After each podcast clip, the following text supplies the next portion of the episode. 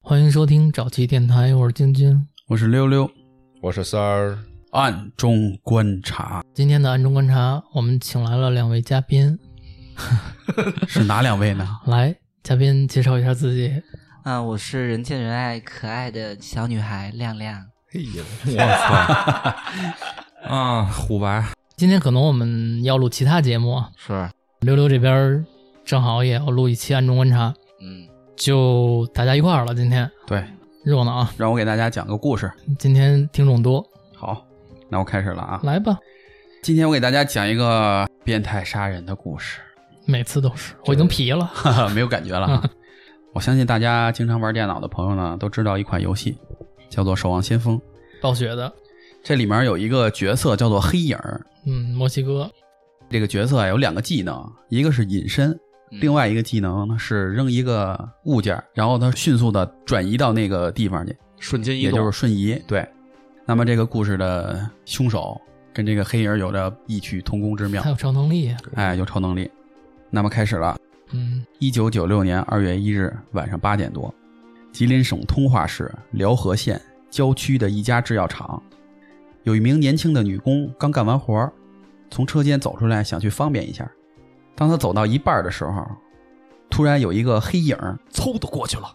从昏暗的角落里一下就窜出来了，嗯，立刻就跟了上去，就一直这样尾随着这个女工。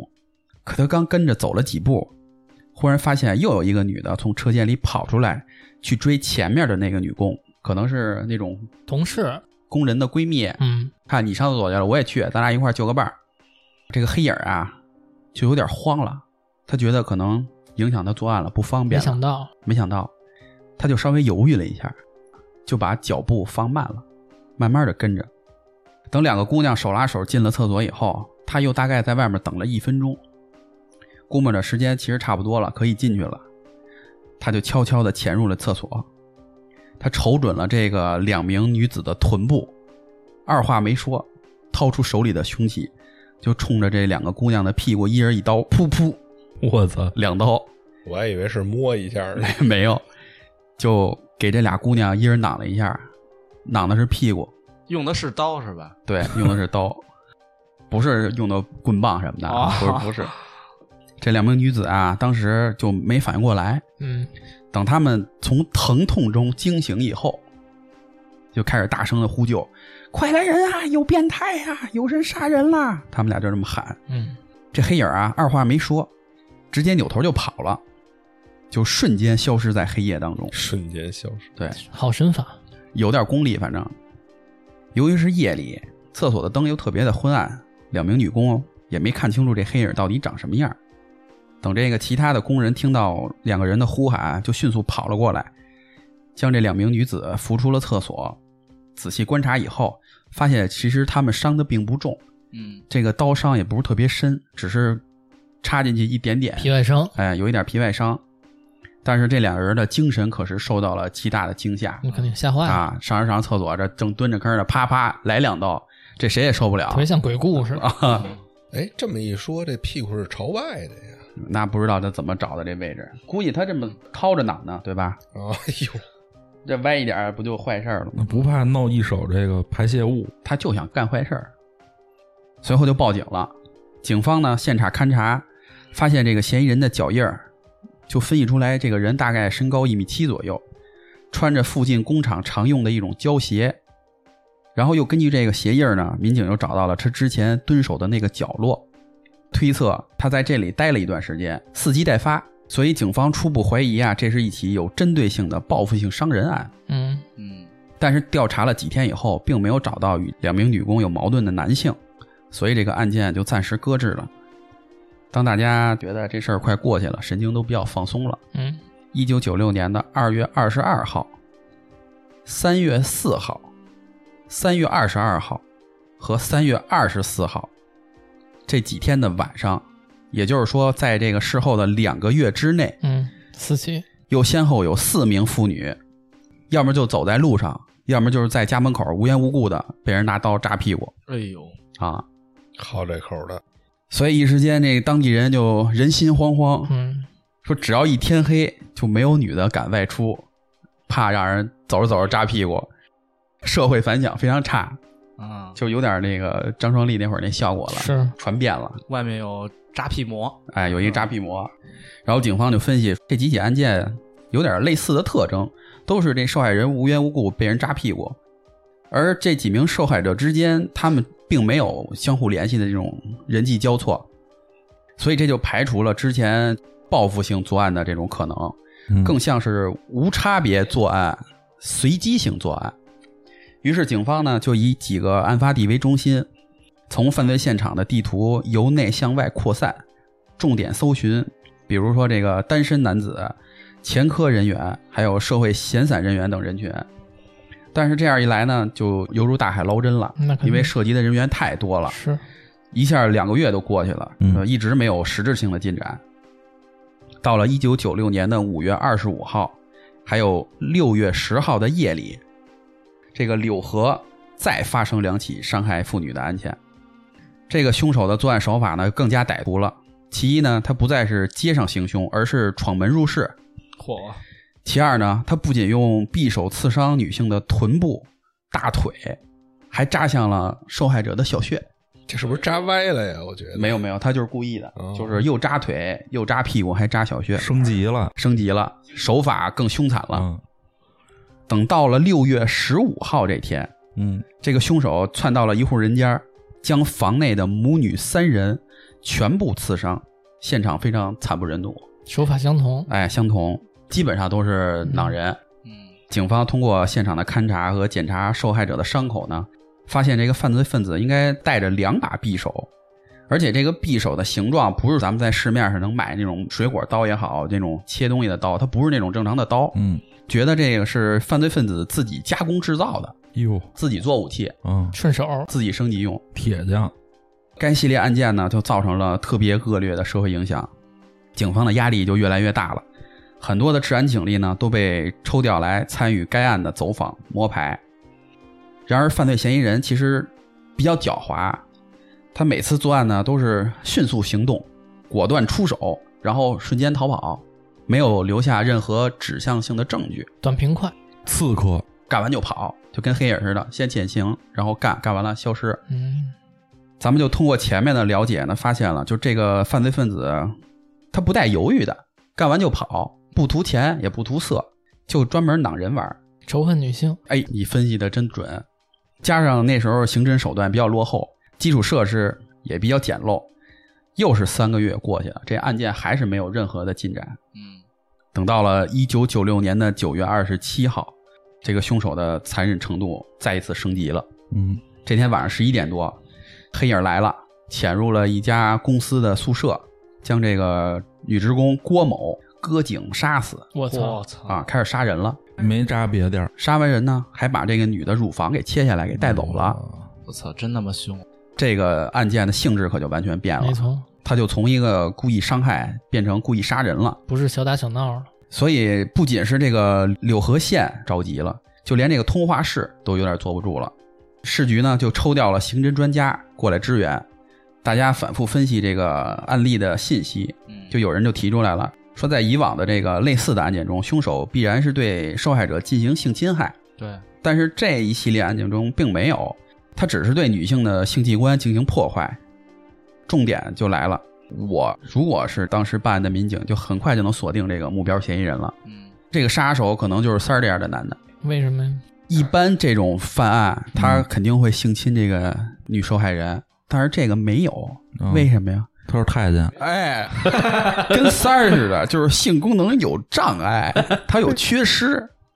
这人儿他可能曾经还受到过女性的侮辱或者嘲笑，才能做出这种变态的泄恨的这种行为。报复行为，但是在那个年代，这种事儿其实都是挺私密的，嗯，连隔壁的邻居或者自己家亲戚都不一定知道，说这三儿自己有问题，嗯办不了事儿什么的。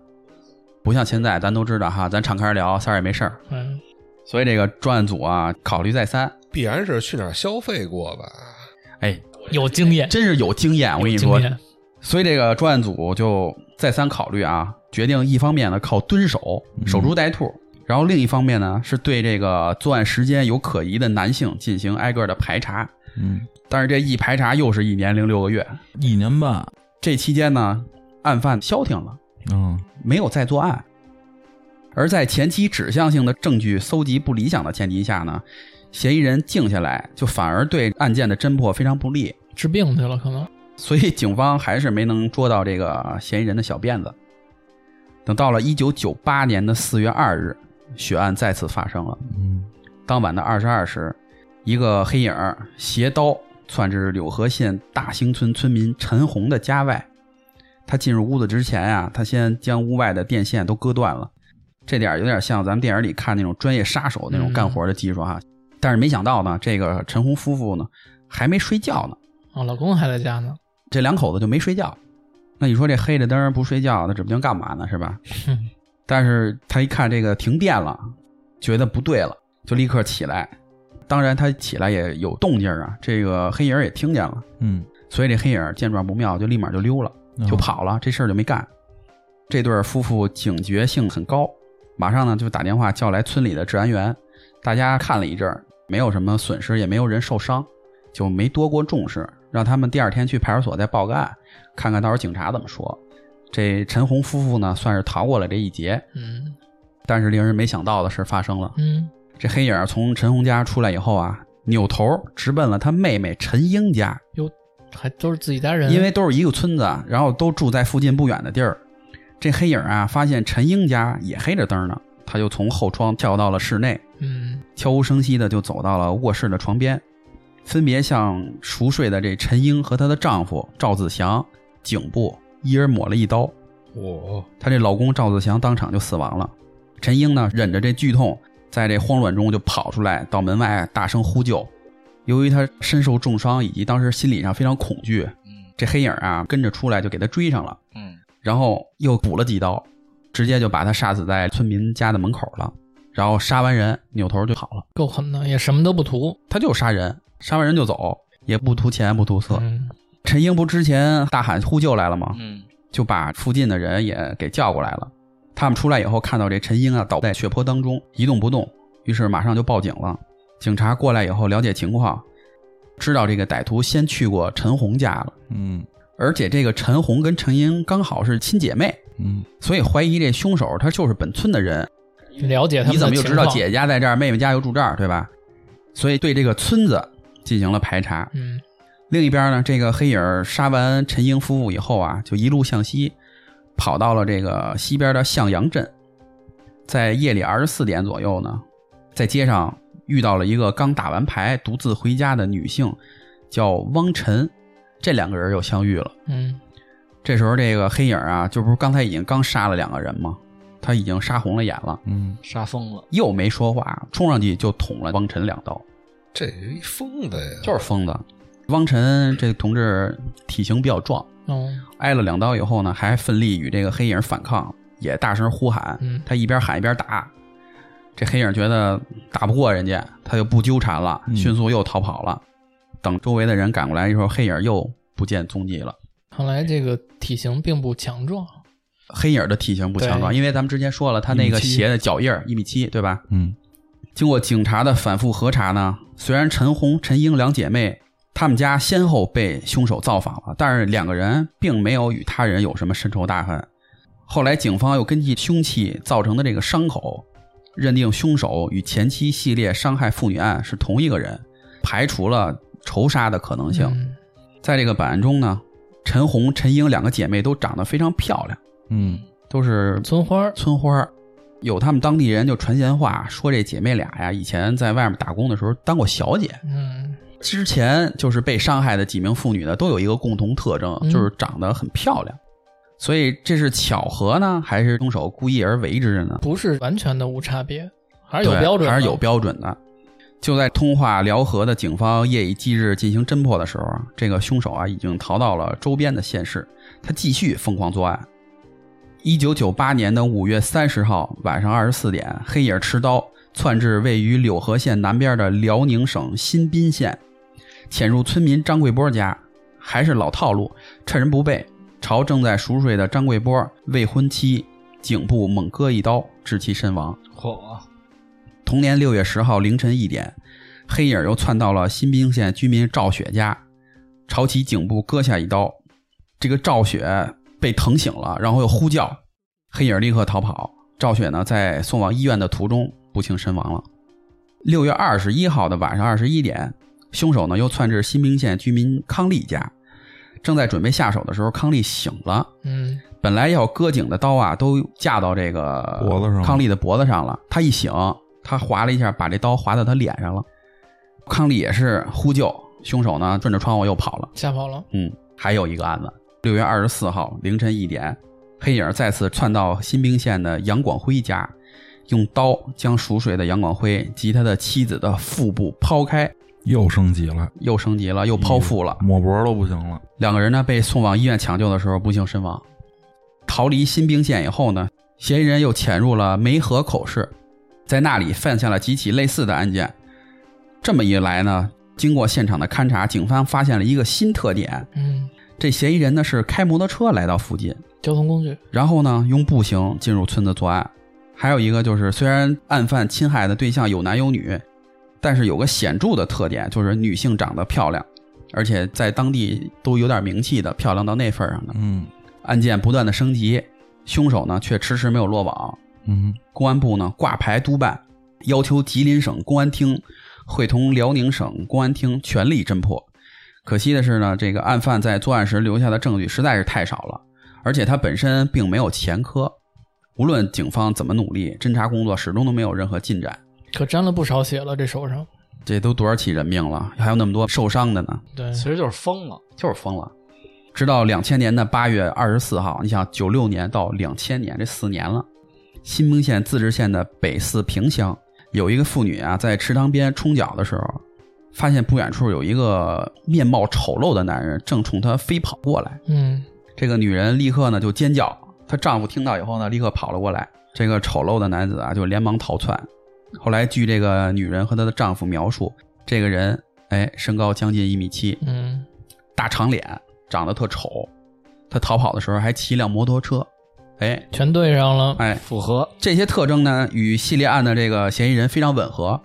警方呢马上请出专家，根据这对夫妇的描述呢制作了模拟画像。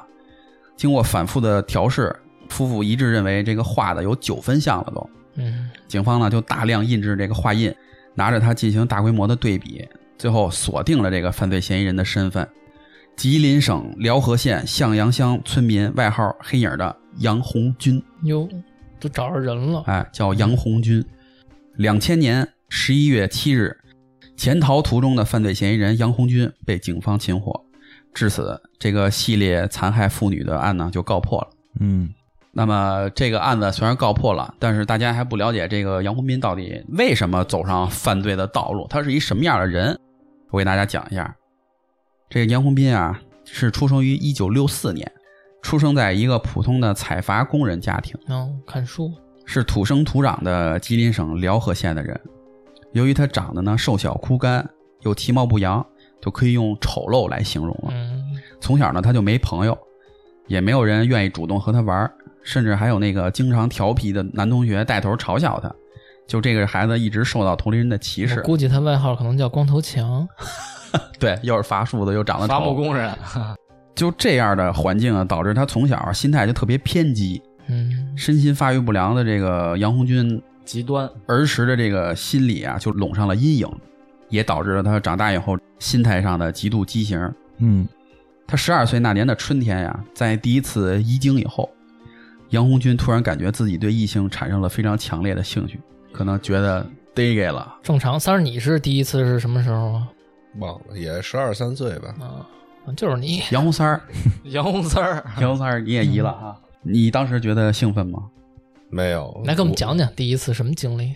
第一次早上起来，就是有一股，就睡觉的时候啊，真 气，是不是感觉有一股热流，就是顺着下面出来了。然后脱了裤子一看，全是血。不是， 开始买卫生巾，从那天开始，当时真的以为是尿裤子了呢，但是发现那跟尿还不一样，哦，像粥是吧？都有体会，大家你就不要问我了，好不好？就是杨红军不就明白了吗？知道怎么回事了吗？但是他那时候啊还比较胆小，然后他还有顾虑，心理上只是产生了一点猥琐的想法。开窍了，但是他几个月以后啊，他还是忍不住了，嗯他还是想干。筋儿动了，哎，咱们就知道这个公共厕所啊，男的跟女的中间不就隔一面墙吗？对，他就跟这墙打个洞，嗯，嘿，有手艺啊。就开启了他这个偷窥的生涯。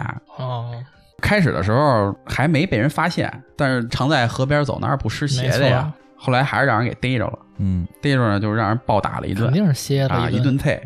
但是杀人不过头点地嘛，他们都是乡亲街里街坊的给俩逼头完了。啊。打完以后谁也没为难他，那意思说你以后注意点，别再干这事儿了。嗯，这杨国军表面上答应了，说大哥我错了，我再也不敢了，但是内心啊却根本就没有断了这邪念，只是把这个心里的想法藏得更深了。还是馋，嗯，等到他十四岁的时候，他的父亲受了工伤，无法再继续工作了。单位呢，为了照顾他们家，就让这个杨红军接他父亲的班儿，也去当一名伐木工人。嗯，养熊吗？这个林子里的生活呢，很枯燥。杨红军呢，没有什么事儿干，除了干活就是待着。那段时间呢，他表现不错，还被单位评为了年度的先进。嗯，到了一九八六年的七月呢，二十二岁的杨红军非常幸运啊，他跟一位老工友的女儿结婚了。有谁这么不开眼？ 一年以后呢，还有了一孩子。哟，每天下班回来呀、他也逗他孩子玩儿，还帮妻子做家务。其实按说就是杨红军也算有一个比较幸福美满的家庭看上去还是个好男人啊，过上正常的日子了，嗯对吧？虽然说自己长得丑，也有媳妇儿，嗯也有孩子，不错。但是事情的转折点就发生在了1993年。嗯，在这个冬日里的一天，杨红军在朋友家聚会，酒后，哥们儿为了助助兴，嗯，说那个我给大家放个片儿看吧。好项目，啊，哥们儿也是够欠的，他就跟那录像机里放了那个爱情动作片了。这杨红军可没看过这东 西啊，当时就跟他说：“我操，咱这电视还能看这个呢，说太得给呀！”说这个，这杨红军啊就被片子里漂亮女子的哼哼哈嘿吸引了，拨撩的不行了，血气上涌刺挠了，就开始扛一管呗。 啊，支棱起了小帐篷。但是他不能当面扛啊，他回家 走一扑他带，媳妇儿去了，哦，冲他媳妇儿发泄了一下。使招去了啊回家此后呢，这杨红军呢频繁的出入录像厅，专门要看那爱情动作片儿，就嗯想去找那个刺激。看完了以后才觉得过瘾，觉得爽，嗯，因为他自己本身很丑嘛，他媳妇儿也漂亮不到哪儿去，嗯，就他这个长相比较朴实的老婆就没法满足他了。嗯，事后他交代啊，他自己隐隐的被一种不明白的力量左右着，非常躁动。这个力量应该源自两腿中间。对，淫欲，这就是咱俗话说的“万恶淫为首”。嗯，精虫就开始了，等到了一九九四年春节后的一个晚上啊，这杨红军就跟三儿似的到了一个歌厅，找了一个小姐脏 K 啊，在那个小包间里呢，急不可耐的啊就跟那个小姐谈好价格了，嗯，三下五除二就把这个小姐衣服给扒光了，他就第一次尝到了野味儿啊，啊，在外面得着了，打粗溜滑，是吧？哎脏 K 嘿高兴了呢，玩高兴了三。儿起脸，从此以后，这个那那叫高山流水，我操，高厉深害厉害。别侮辱这个知音之交啊！从此以后呢，杨红军这个爱好他就一发不可收拾了。嗯，到了一九九五年的十一月初，这杨红军呢兜里揣着五百多块钱到火车站。你要说那会儿五百多块钱不少呢，不对少吧？没见过我那会儿，啊，就跟着一个站街女啊，就进了一个私人酒店了。嗯，刚进房门儿，这杨红军啊，就是有点急不可耐了，就赶紧把这女的给抱住了，就想要。这女的呢也半推半就，嗯，慢慢配合他。嗯，就在这时候，门外呀、闯进来两个高大的男子，漂亮，仙人跳，上来就操你妈的！你要强奸我媳妇儿，你妈了个逼的 你他妈要干啥？啊、你要干啥？上来就翻脸了。嗯，这杨红军哪见过这个呀？他就是一普通的工人，啊嗯，吓坏了，当时就尿了，哎呦，有点出息，当时就傻了。在两个男的的强硬的威逼之下，嗯，他呀就把身上所有的钱都捐了，嗯，都给这俩大哥了破。财免灾，这想锻炼身体也没锻炼成，是吧？想健身也没弄成，全让人给切了。嗯，经历一下不会萎了吧？还没有，还没。跟你经历一样是吧？ 三儿，你是不是说出自己的感言了？三儿萎了，从此就得吃小蓝片儿了，但是因为这事儿本身它不光彩，因为你是找小姐，对吧？对你让人跳了，你也没法说。一般仙人跳都是因为拿准了你这个心理，，对，所以这杨红军他也没报警，就吃了个哑巴亏。这完事儿以后啊，他就呆坐在床上，脸上和眼睛里呢就逐渐露出了可怕而凶残的目光，哟，就开始怀恨在心了，搓火了，开始。他这个巨额的嫖资损失了，让这个杨红军安分了些日子。一来呢，自己囊中羞涩；二来呢，他怕再被挑，有心理阴影哎，了他，有心理阴影，他不敢去了。但是他这个心中的欲火无处发泄。却依旧旺盛，无处发泄，只能勉强跟他媳妇儿身上找安慰。嗯，但是就在这段时间里，这杨红军发现他自己得了性病了，哟，哦，得了花柳病了，脏病，还把他媳妇儿给传染了。嘿，他媳妇儿知道肯定是杨国军的问题，因为人家就是老老实实过日子的女是，的对吧？给他骂了个狗血淋头。这杨国军自己知道理亏，他也没还嘴。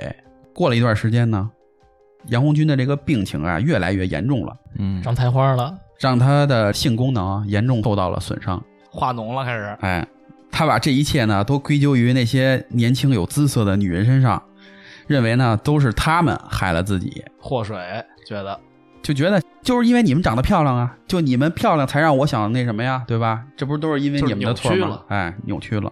疾病和这个女人的欺骗，让他对女人了啊有一种无尽的怒火和仇恨。嗯，疯了，就这样的想法，他一旦产生了，他就挥之不去了。嗯，就变态了，哎，他就开始决定报复女人，尤其是那些长得特别漂亮的。一九九六年的一月二十七号，杨红军呢来到一家歌厅，领出来一个小姐，她呀犯坏，嗯，他想把自己这病给人家传上，想传给人家，嗯但是呢，他自己不是有病吗？之前也说了，他这性功能有障碍啊，完不成他这个进不去嗯，他进不去。这小姐呢就笑话他，嗯，就说：“操，你怎么跟那什么似的？你这样还来干嘛呢？是吧？”就这么嘲笑他说我上个月碰见一戴眼镜儿的，啊。嗯叫三儿，好像跟你差不多，人家虽然差不多，但是人家来了吃了片药，弄我俩钟头，嘿，跟你你能行吗？是吧？嗯三过小门而不入，是不是？反正估计这女的就没跟那个杨红军说什么好话。嗯，肯定的，这杨红军呢就不由得大怒。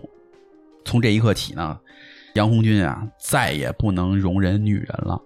开始仇恨了。骂人别揭短儿啊，他呢就用废弃的伐木锯条，自己亲手打制了两把锋利的匕首，开始物色作案的目标。这也就是咱们前面说到，他这个刀不是市面上能买得到的，是他自制的。双持盗贼，对，一长一短，所以就回到了咱们当时第一个案子，一九九六年的二月一号晚上，嗯，杨红军来到了制药厂，对入册的这两名妇女发动了袭击。嗯随后他不是飞快地逃离了现场吗？嗯，他就在兴奋与惊恐中度过了几个不眠之夜。之后的几天里呢，这杨红军发现警察并没有找上他，而他每每回忆起拿刀子插进肉里的那种感觉和两个女人的那种叫声的时候，嗯他就很兴奋这真是变态了，啊，就是因为。正常的男性需求他已经没有了，所以就只能寻找这种变态的这种明白快感。嗯，一种是成就感，一种是满足感，让他跃跃欲试。沉寂了半个月后呢，他开始了新一轮的发泄，残忍的程度也不断升级。一九九七年的春天呢，杨红军发现他的妻子和另外一个男人关系比较异常，嗯，他觉得他媳妇儿不让自己在外面找姑娘，嗯，但是这咱话说回来，就没有女的愿意说自己老公在外面找呢，是，他不让他找，但是他媳妇儿呢却在外面乱搞，嗯，心里又不平衡了，他就对女人的这种嫉恨啊，就越来越又深增加了了。甚至在一次与朋友的酒后说过啊，他是这么说的：“他说，天下只有老子能整治那些女人。哎，把自己当救世主了。”反正是有点脑子不正常了已经。你仙人跳那人 啊，我学会招了吗？然后这杨红军啊，就在他自己的这个罪恶的杀戮中呢，得到了从没有得到过的满足。他觉得自己是神，能够主宰别人的生死。缺点什么？这脑子里 头，而在公安干警全力追捕系列案件疑凶的时候啊，这杨红军在单位分了一套两室一厅的房 子，呦，就是他事发以后，中间不是停了一阵儿吗？嗯，这段时间就是因为单位给他分了一套房，他呢突然有一种报了血海深仇以后功成名就的感觉，就是一想我在外面弄人、杀人，完了这单位还给我分房，就我干什么事儿谁也管不了我，国家给你颁哎奖，我是无敌的，对吧？他有这么种感觉，凭什么呀？他就觉得行，我呀享受一下人生吧，对吧？我也先别折腾了。住着我这新房，哎，毕竟天下那么多女人，我也杀不干净。嗯，我先杀几个，回头再说。所以这就有了后面有一段时间消停了，消停了，哎，那一年多消停了。但是杨红军的这个病态的心理啊，早就已经扎根于他的灵魂深处了。一旦有什么触动，他就还会重蹈覆辙。二零零零年的八月二十四号，住了半年多新房，就已经失去新鲜感了。住腻了，嗯，这一天呢，他又百无聊赖的骑着摩托车东游西逛，来到了这个北四萍乡，看到了当时正在洗脚的那个妇女。嗯，当时那女的估计把大白腿露出来了，这个场景啊，就让杨红军一阵眩晕。嗯他看到以后就是哦，Holy shit，Jesus Christ，Oh Oh my God，他就不行了。他想啊，要是那白白的肉中流出红色的血，那才能够让人我操兴奋。恶魔，于是啊，他就这么着冲了过去，所以那两个人就把他的样貌记下来了，然后通过警方的排查锁定了他。就这一次的冲动，把他自己送上了断头台。案子很快就审判，嗯，于二零零一年的四月十八号，杨红金就被执行了枪决， biu biu biu biu biu biu 就给枪决了。崩了，嗯，这还不崩多少条人命了？在法庭上啊，杨红军还露出了那种特别诡异的笑容。你高兴呢？啊，他还说了一句话，他说：“我恨那些长得漂亮的女人，女人就是那么一回事儿，凭什么老天给她们一张漂亮好看的脸呢？”这就是他当时在法庭上说的话，嗯，就是他觉得自己长得寒碜，不公平，都是你因为你们好看还勾搭我，让我又犯罪又这那的，嗯 最后我被你们害死了，我是死刑。他这些嘲笑并不能掩盖他滔天的罪行。是最后在二零零一年的四月八号，啪啪啪，给他枪毙了。应有的惩罚。该我这个简短的故事就讲完了。嗯，这就是全部案件。对，依旧是溜溜这短平快的风格，嗯，而且足够变态。够狠的，反正这人，对，怎么有这么多变态让你找出来给大家讲呢？反正我找案件的时候，就那种正常的，给谁伤害了，我再报复一下，就这种，我觉得没有什么意思。嗯、达不到你的兴奋点。吸引力定律，你就喜欢看那个红色的血在白色的大腿上，大白肉上绽放，喷涌，怀疑溜溜要是不干这电台，是不是也出去干这些事儿你？怎么知道他白天不去？哎呦，对，来吧，咱先赶紧让这期嘉宾们聊一聊。嘉宾刚才都没机会说话，是插不进去嘴。刚才我确实有点说的有点快哈，你说高兴了，沉浸其中，就像你的能力一样。快。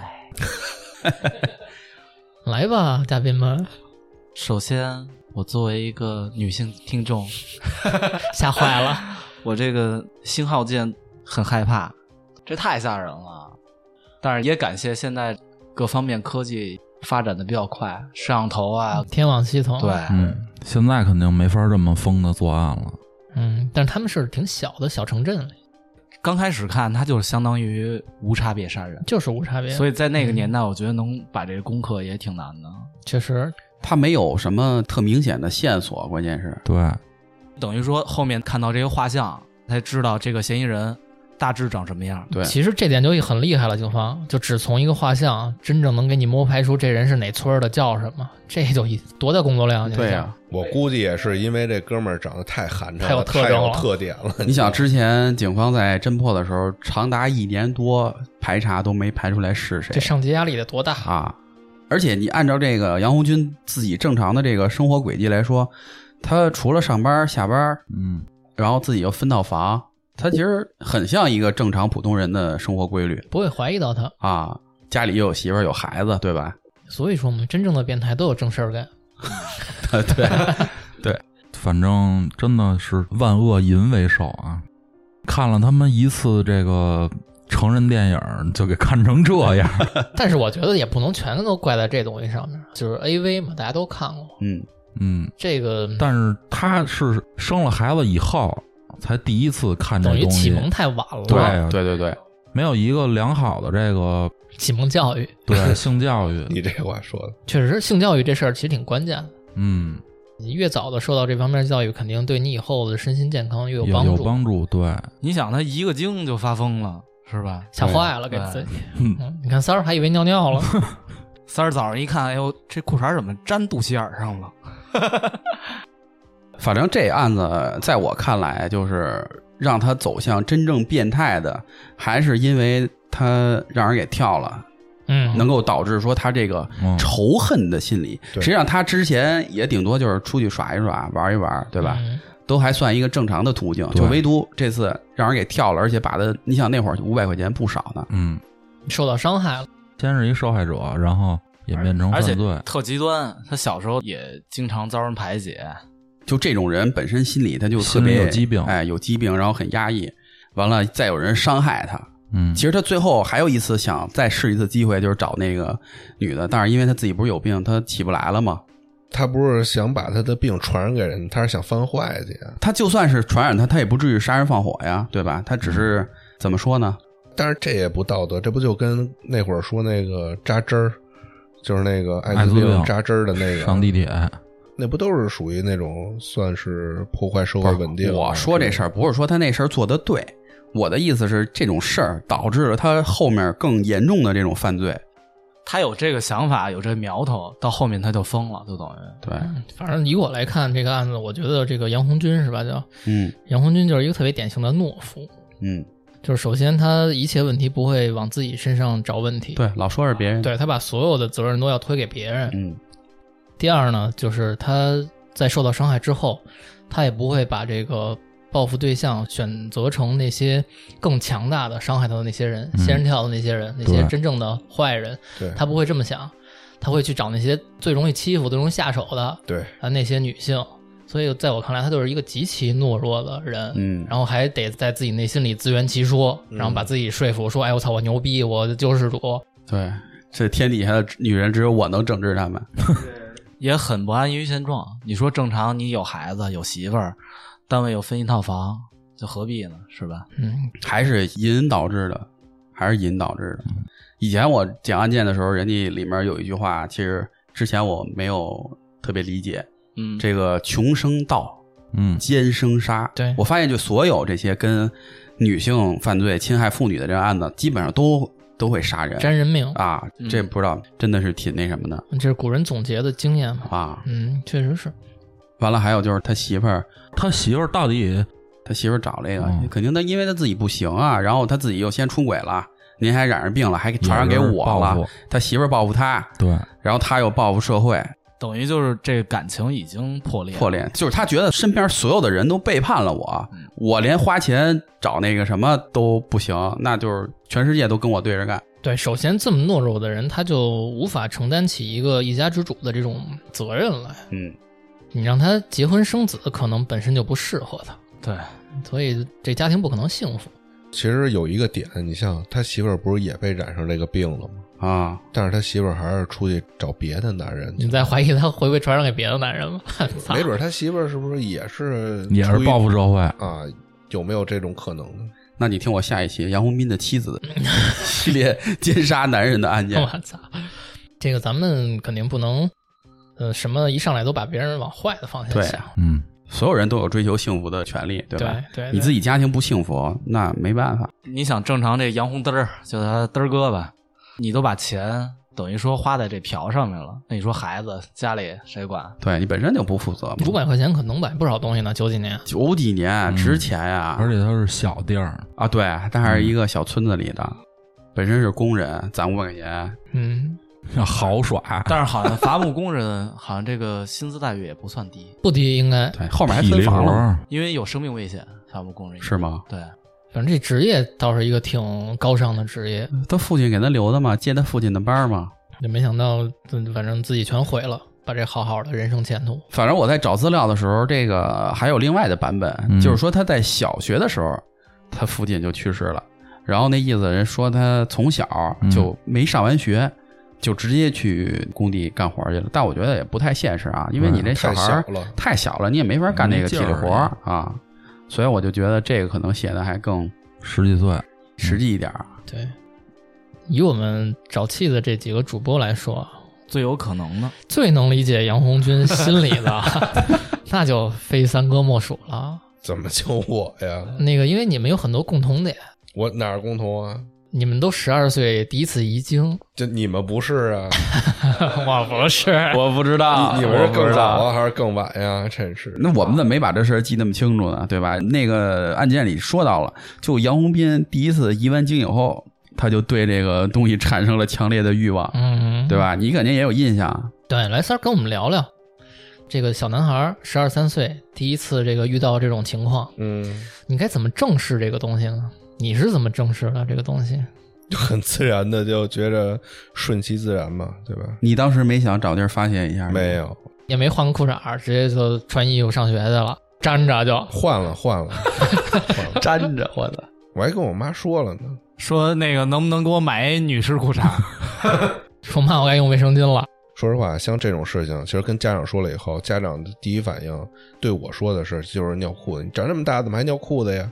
其实我觉哦得家长按理说应该是知道这件事情的，对吧？怕你别扭，对，骗你，不能要骗我。嗯其实我也知道那肯定不是尿，哄你对吧？对，当然对孩子心理上来说呢，这么着会好接受一点，嗯因，为第一次毕竟不知道这是一个什么东西嘛。但其实对对吧这个小孩儿的性教育来说，这样不太好。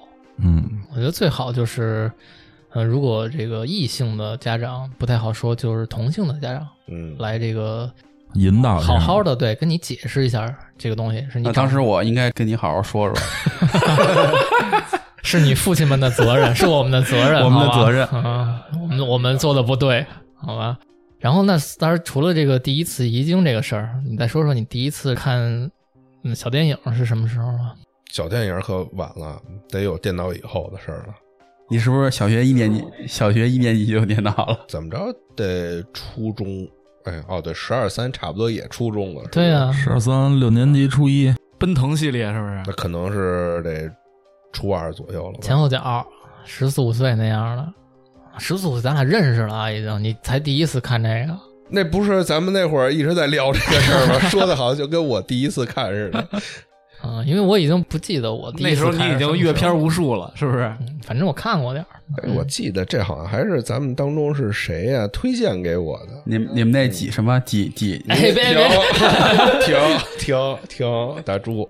反正相信当年的那个身边都有点儿这种有资源的朋对友，对，因为毕竟这孩子小嘛，这东西藏不住，也没见过这东西。这是一个能拿去学校跟同学显摆的东西。对对对，哎嗯，你看我这儿有点好东西，我这是硬货啊，哎，过来过来过来，别抽烟了啊！你 这么一说，我想起来了，那个年代中关村还能买，哎，对，对吧？抱去孩子去没去的？过？实话实说，我没买过，我真没买过。嗯，我好像去过，我们不是，你想去过啊吗，那会儿那东西还挺贵的呢。呃，数二十，对啊，嗯那么贵呢，谁有那闲钱？有那闲钱不花个两块五买盒都宝啊什么之类的抽抽，是不是？大地那时候我们家那边都天桥上就有，嗯明目张胆的卖是吗？天桥什么大中电器，我我家那边是一个火车道底下一桥洞，哦哦哦，嗯，有几个那种阿姨抱着小孩儿，哎，为什么都是这个女的抱孩子的呢？它是一种呃打掩护嘛。嗯，哦我估计啊，那盘呀、什么都藏到那小孩那个叫什么棉袄还是叫什么东西？啊不是，你没看有你没去买过吧？他身上不放她，不哦，带着、不放身对上。哦、他知道你要了，然后他带你去附近的他们那个放盘的那个仓库，哦你，一进去随便小挑平。房。哎对，呦，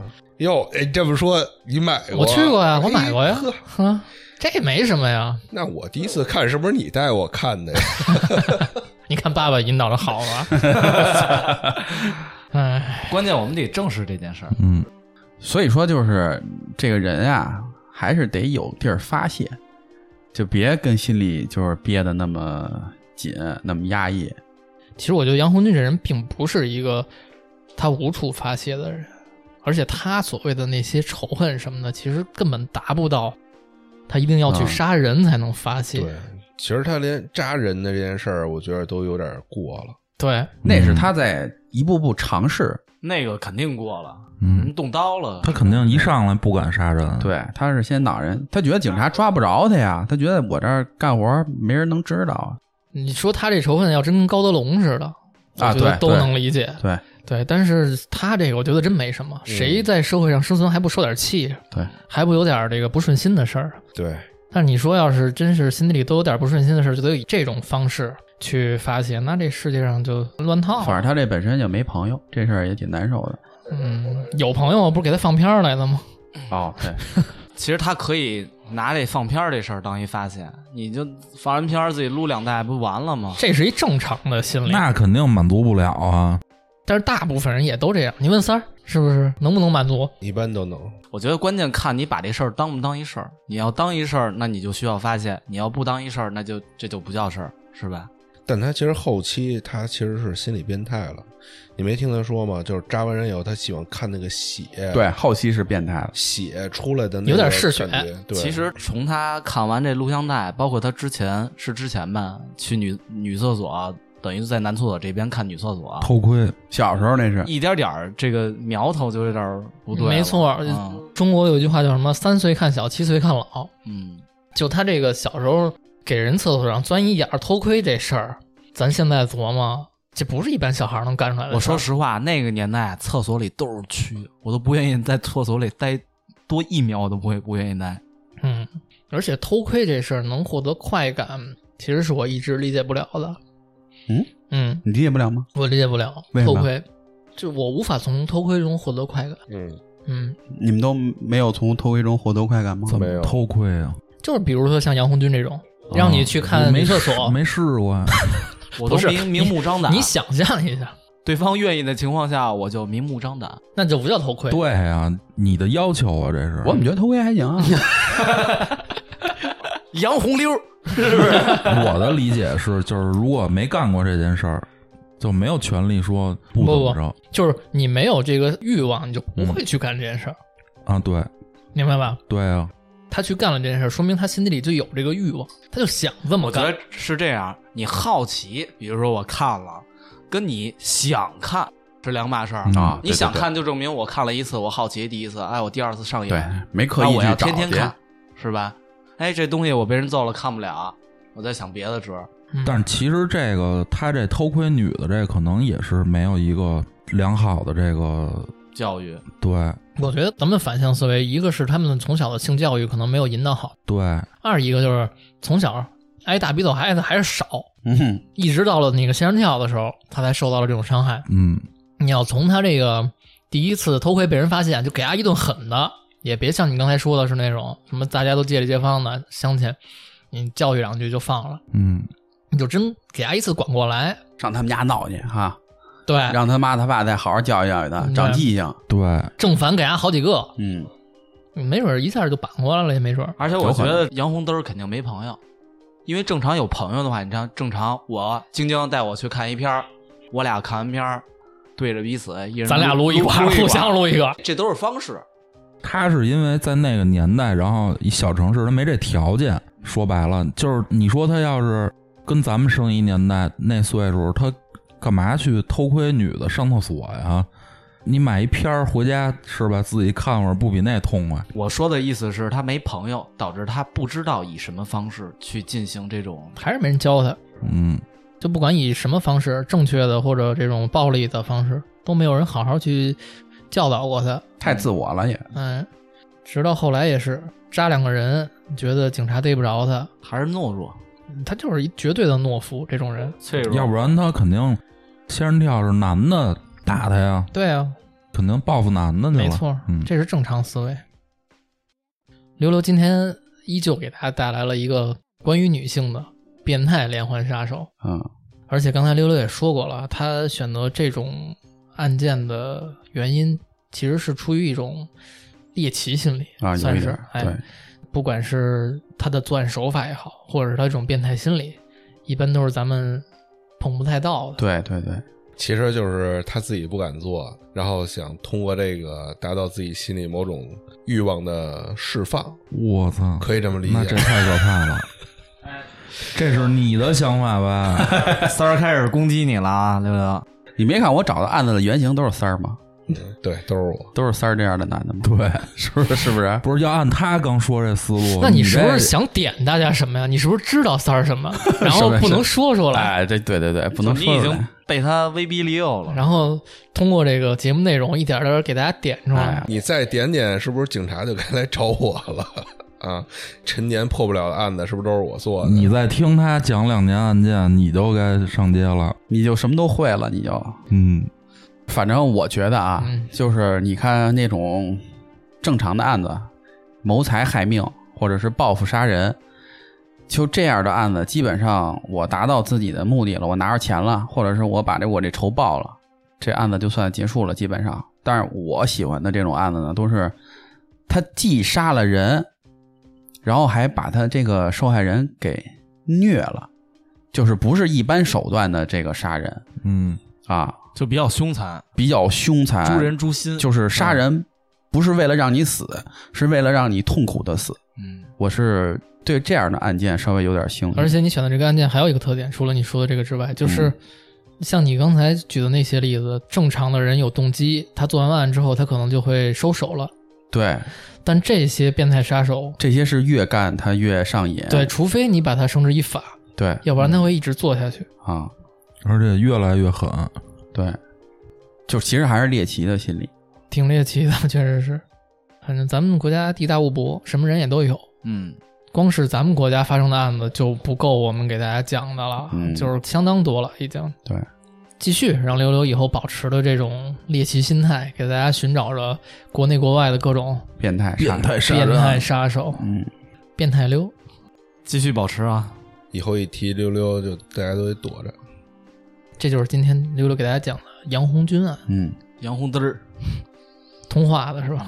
对，厉害，通化是吉林是吗？吉林。嗯行，那这就是今天的案件。嗯，感谢收听找鸡电台，我是晶晶，我是溜溜，我是亮亮。胡安。三儿，拜拜。拜拜